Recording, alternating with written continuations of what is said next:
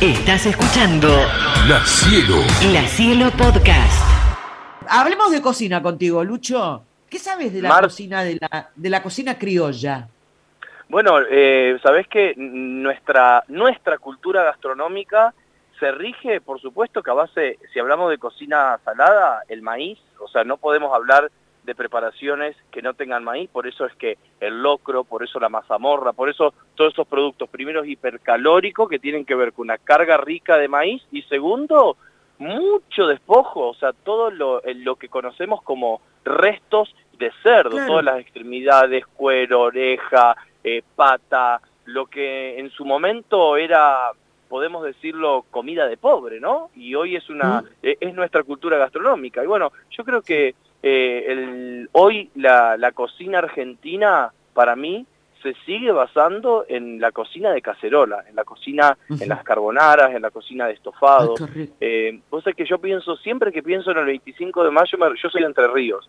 Me recuerdo que mi abuela hacía locrada para toda la familia, no sé, que eran 50, y era una ceremonia increíble. Entonces, en- entre los Ah. churros, las bolas de fraile, la pastafrola de la tarde, el pan casero para acompañar el, locro.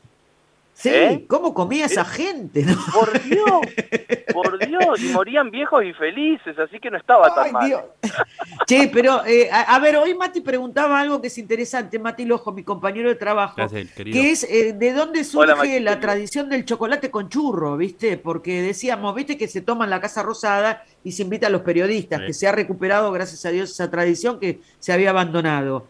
Eh, Sí, te- ¿qué- tendríamos, que, ten- tendríamos que hablar con un historiador, ¿no? Pero nosotros todas las, todo lo que son masas fritas tienen que ver con nuestra, una herencia de dentro de la pastelería criolla que, no sé, por ejemplo, la bola de fraile no es más que una berlinesa o un suspiro de monja que también lo heredamos desde afuera, lo mismo, bueno, los churros o los churrinches conocidos en España. Fíjate cómo hay similitudes de productos a base de fritura y a base de fritura en grasa, que hay algo que no nos tenemos que olvidar Claro, que tradi- tradicionalmente todas nuestras frituras, inclusive la torta frita, eran en grasa, grasa de cerdo, grasa Claro. de vaca.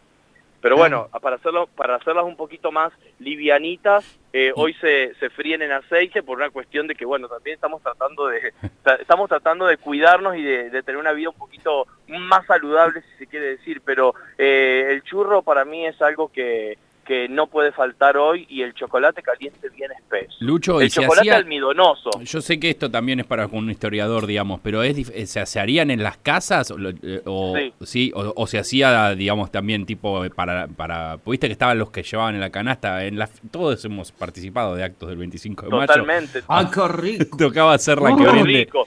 eh, la que Bueno, vende eh, los churros. Era, A mí, era- a mí me tocaba siempre la, la empanadora, como se llamaba, la que vendía Sí. empanada. Pero yo tenía, mi mamá, no, claro, mi mamá me hacía las empanadas de verdad. Yo tenía amigas que las rellenaban con algodón. Decime, Dejate de joder. decime que no te pin- decime que no te pintaba la cara con corcho. ¿o Sí, sí? sí, me pintaban la Por- cara con corcho. Ay, sí. ¿por qué nos hacían eso? ¿Por qué nos hacían eso? No, yo creo que eh, sí, que en toda casa eh, se consumía eso y era la fuente de trabajo de las de las trabajadoras y- Claro. y, de las amas de casa. O sea, la Sí, manera sí. De, de- de solventar la economía familiar era Sí. cocinando, que era lo que sabían hacer, y saliendo a la calle. Entonces se Bueno, vos sabés que hoy estaba, estaba leyendo un historiador que decía, y, este- y justamente, ¿no? Decía cómo se ha invisibilizado a las clases bajas y a- eh, dentro de lo que es la, la- la celebración de mayo de 1810 siempre hablamos de qué hacía Belgrano, qué hacía Moreno, qué hacía Rivadavia, qué hacía... Y poco sabemos sobre indígenas, poco sabemos sobre las- los negros que vivían en la, en la colonia, poco sabemos sobre las clases bajas, ¿no? Y es- me parece que Gabriel Di Meglio está saldando y salda este, un montón de, de deudas con respecto a ese tema, ¿no? La Argentina negra, por ejemplo, que hoy aparece en los billetes, no con la Total. afroamericana eh, María Remedios del Valle. Digo, me parece que empezamos a, a ver que hay otra, que no es solamente una historia blanca la que hay que contar de este continente, ¿no? Bueno, la historia blanca creo que es una parte de la historia de Argentina, ¿no? Como, como, como lo, lo rico de nuestro país que, que proviene de tantas culturas y sobre todo la gastronómica. Digo, yo creo que Sí. esta herencia gastronómica se la debemos más a una herencia negra, o sea, que, que eran Sí. quienes estaban con manos en la masa y, y- y revolviendo los, los, los curantos y las, y las cacerolas, haciendo mazamorra, haciendo los dulces, haciendo los locros, haciendo las carbonaras, y creo que ahí está lo rico de la gastronomía. Pero por suerte yo creo que somos un país que al día de hoy nosotros, y bueno, desde cocineros argentinos, todos los días los tratamos de hacer, seguimos eh, revalorizando esas cosas ricas que tiene cada rinconcito de, de, Argentina. Bueno, para mí, si hablamos de 25 de mayo, también hablamos de empanada. Mm. Entonces, Claro. me- me- estoy, re- estoy recordando, el viernes hice el programa desde, desde La Rioja.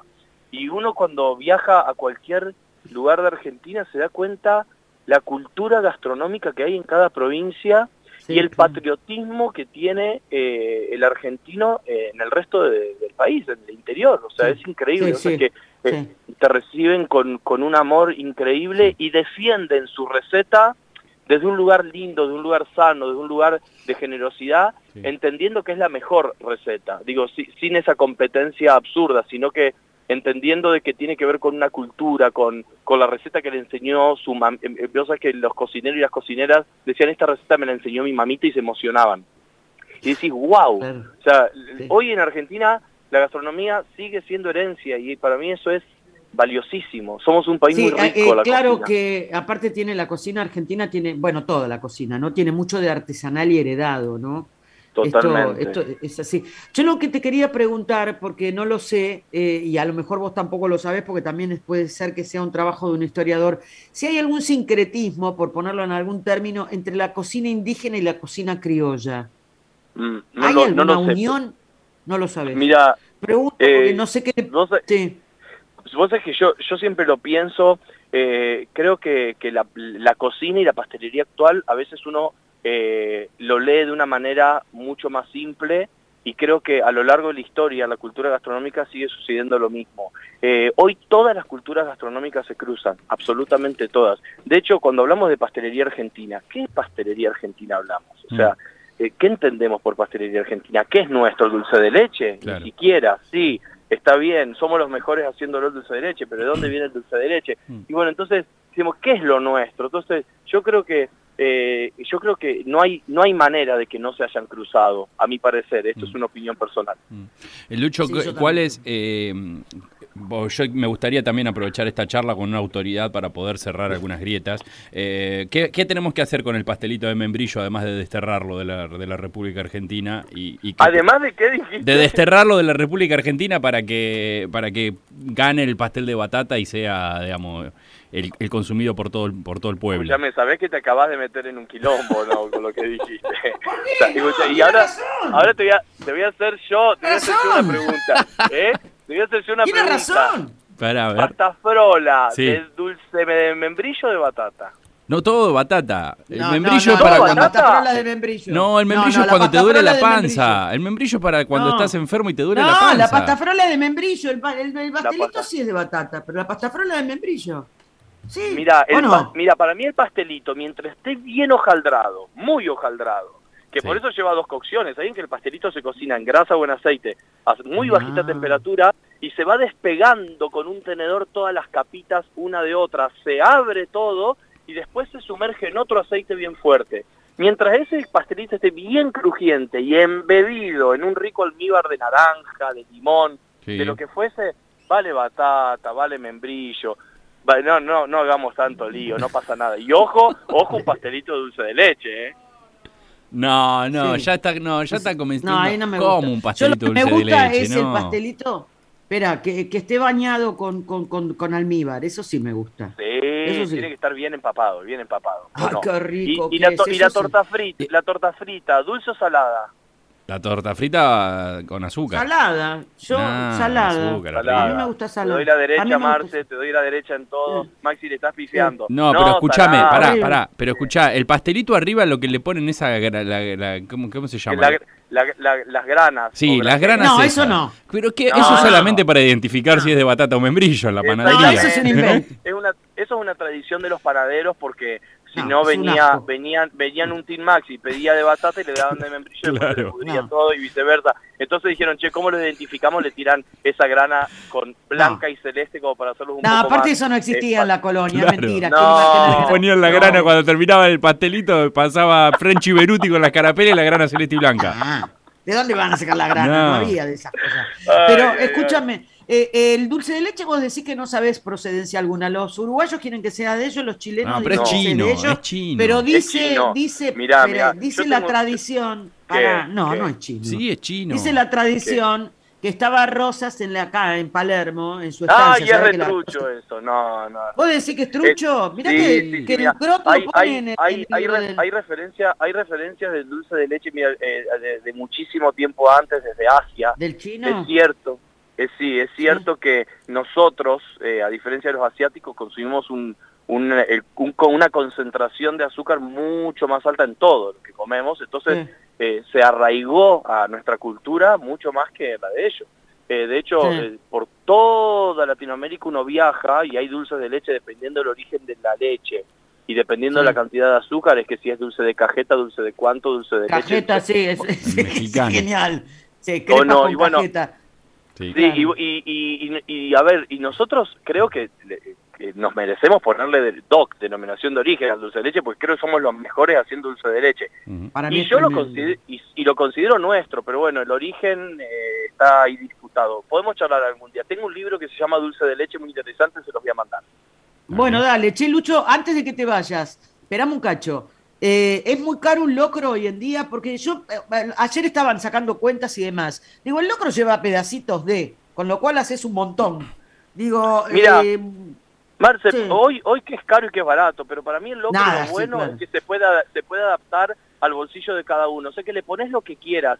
Y dice, ay, pero el locro no lleva mandioca. Ponele mandioca. O sea, el locro eh, yo creo que es un estofado de familia a base de maíz, donde tiene que tener mucho power y mucho sabor. Te da el cuero, Mira. literalmente, Sí. para comprar orejas, pata de chancho y chorizo colorado, ponele, o chorizo de cerdo, ponele. Y si te da el cuero para ponerle un corte de tercera, un, un osobuco, cortadito el y locro, braseado, amigo, el locro, y vos no me vas a dejar mentir, es hijo de la olla podrida. Y la olla podrida es una comida española eh, muy Sí. antigua, donde se metía de Sí. todo porque justamente todo. no había plata, ¿no? Bueno, de, de es hecho, eso. Sí, sí, Y- totalmente, totalmente. ¿Y cuánto Así que, aguanta, Lucho? En la, eh, ponele, yo hice un ojo locro el que 25. Se fermenta, ojo que se fermenta rápido, así que si hiciste una yota de locro, dividila y congelala, porque el locro se fermenta rapidísimo. ¿Qué Todo que significa maíz, eso? que se pudre, Ah. básicamente. Y te cae mal, viste que todos los granos y cereales, si, Mm. si, que, si no fermentan, fermentan dentro de la panza, y si fermentan fuera, Claro. puedes componer. Entonces lo ideal es hacer locro, comer hoy, sobró. Bueno, decir, che, como mañana? Tampoco nos castiguemos al locro toda la semana. Yo, Entonces, yo- yo he llegado a octubre. Yo arranco el Yo 25 de mayo y llego a octubre comiendo locro. Todo lo que te estoy diciendo es teoría, pero después hago todo lo contrario en mi casa. Mira, yo cumplo año el 6 de mayo, Claro. hago guiso de lenteja, anoche comí el último plato de guiso de lenteja. Y bueno, ¿qué querés que te diga? Es la- es la- es la ver- esa, esa es la cultura de los argentinos, Claro. ¿o no? Anoche me junté con mis amigos a celebrar el Día de la Patria. Digo, che, mañana tengo este programa, juntémonos, bueno, juntémonos anoche. Me, le llevo el tupper de, que había guardado en el freezer del guiso de lenteja, pero le- era una cosa de loco. Le tiramos dos litros de agua Qué y comimos bien. 20 más. Claro. Entonces de No, eso, no, es se, tremendo. trata, de Los eso se trata el locro, ¿o no? Sí. Sí. Sí, sí, los guisos en general son eso, ¿no? Que son tan es- despectivos. Sí. Mira, Sí, vos te que, bueno, mi marido, mi marido tiene sus padres de- de- es adoptado en Bélgica, no sé, unos cuadrados, ¿no? Y me dice, siempre me dice, yo no puedo creer cuando mi mamá no me dejaba invitar un amigo más y yo no le avisaba antes, claro, y el argentino Claro. es de, Sí. te tira un chorro más de agua y comen dos más y no pasa nada. Sí, Y, to- sí, y todavía sí. seguimos arrastrando esa cultura. O sea, los chicos salen de la escuela y me dicen, ma, me voy con-", y se van con tres pibes y, y merienda, y da igual, sigue dando igual. O sea, seguimos siendo un país rico, generoso. Culturalmente somos un país que tenemos tanto que para... O sea, pues yo amo Argentina, ¿qué crees que te diga? Yo también la amo, pero este nos pegan tanto, mami, y nos pega, nos Sí. autopegamos también, porque hoy hay una cultura de hacernos creer que somos los peores del mundo, que la verdad es nefasta. sí, sí, Es sí, nefasta. sí, sí, que la corten Sí, de una vez por todas, porque la verdad estoy harta, ¿viste? De escucharlos y de decir, ¿viste? Es ah, tremendo, porque me fui, es estoy mejor. Bueno. Es tremendo, es una cosa de loco. Vos sabés Bueno, que hagamos- este, creo, mira, Sí. Marce, yo creo que lo, lo lindo lo lindo es hacer patria donde estamos, ¿no? O sea, eh, Sí. yo desde mi lugar de cocinero, vos desde el lugar de... Y, y- y esto, lo que estamos haciendo, charlar de, de- desde lo lindo y lo rico que es Argentina, me parece que, que eso tenemos que, que hacer y, y disfrutar. ¿no? ¿Cuándo, ¿cuándo la, la va a llevar a Marcela ahí a cocinero? ¿Qué, ¿Vos qué podés ¿Cuándo hacer? querés ir, Marce? ¿Qué podés hacer, Feudal? ¿Cuándo? eh, Yo no puedo hacer nada, Marce, yo puedo comer nada más. No. sos un desastre. Sí, algo tenés que Soy un desastre. desastre. No. Yo te hago unas ricas hamburguesas, unas, una- unos, unos sándwiches hamburguesas a la parrilla tremendo. Pero Bueno, casera. venís, a- venís al programa, bailamos un poco y comés rico. Claro. Eh, yo estuve en Cocineros Argentinos, un día que me inventaron que era mi íntima amiga del Teto Medina. ¿Me entendés? ¿Por qué Y me lo pusieron- eso? ¿Por qué? No ¿Por qué sé, eh, hicieron un testimonio y me dice, tenemos un amigo tuyo que te quiere No, no. decir un mensaje. Bueno, no estaba yo porque nunca lo hubiese permitido. No, no, no. Se cagaban de la risa porque le di, cuando salió al aire le dije, no es mi amigo, ¿me entendés? Prometo que si te paso un tape, te voy a pasar el tape de algún amigo de verdad. Sí, yo los amo, los amo y aparte he tenido muy buena relación con los cocineros argentinos siempre porque son encantadores. Así que realmente Muchas- un programa. ¿Ahora qué días está el programa? ¿Cómo, cómo son los horarios? ¿Cómo está todo? Marce, estamos, estamos los domingos a las 14.30. eh, yo ahí comandando el barco la conducción del domingo y de lunes a viernes en vivo de 13.30 a 16 horas, dos horas y media todos los días para todo el país. La verdad que nos sentimos extremadamente afortunados porque hace 14 años que estamos al aire. Claro, Eh, claro. Es un laburo, es un laburo muy lindo, muy rico. Es un laburo que la verdad que nos infla el pecho porque, porque bueno, todo lo que Argentina y cada ciudadano pasó en estos últimos dos Sí, años todo, y medio, sí. tres años, espantoso. Hicimos el programa desde casa, desde nuestro negocio, con el teléfono. O sea, lo que pudimos hacer para seguir llevando gastronomía, servicio a cada hogar y así que estamos... Yo lo único que sé que cuando fui al programa, cuando termina el ¿Qué? programa, lo que lastran los técnicos del canal. viste, No, es muy raro. Los técnicos no comen en ningún lado. Genial. ¿Viste No. estos No, lo que son? Yo le digo, escúchame, pero ustedes en su casa que tienen mujer no le dan de comer, todos los días se lo digo. Tremendo, porque aparte cocinan de verdad, entonces Claro. todo, se hace una mesa enorme y se quedaron todos comiendo, que era una cosa pero hermosa. La cielo, la cielo. La Cielo Podcast.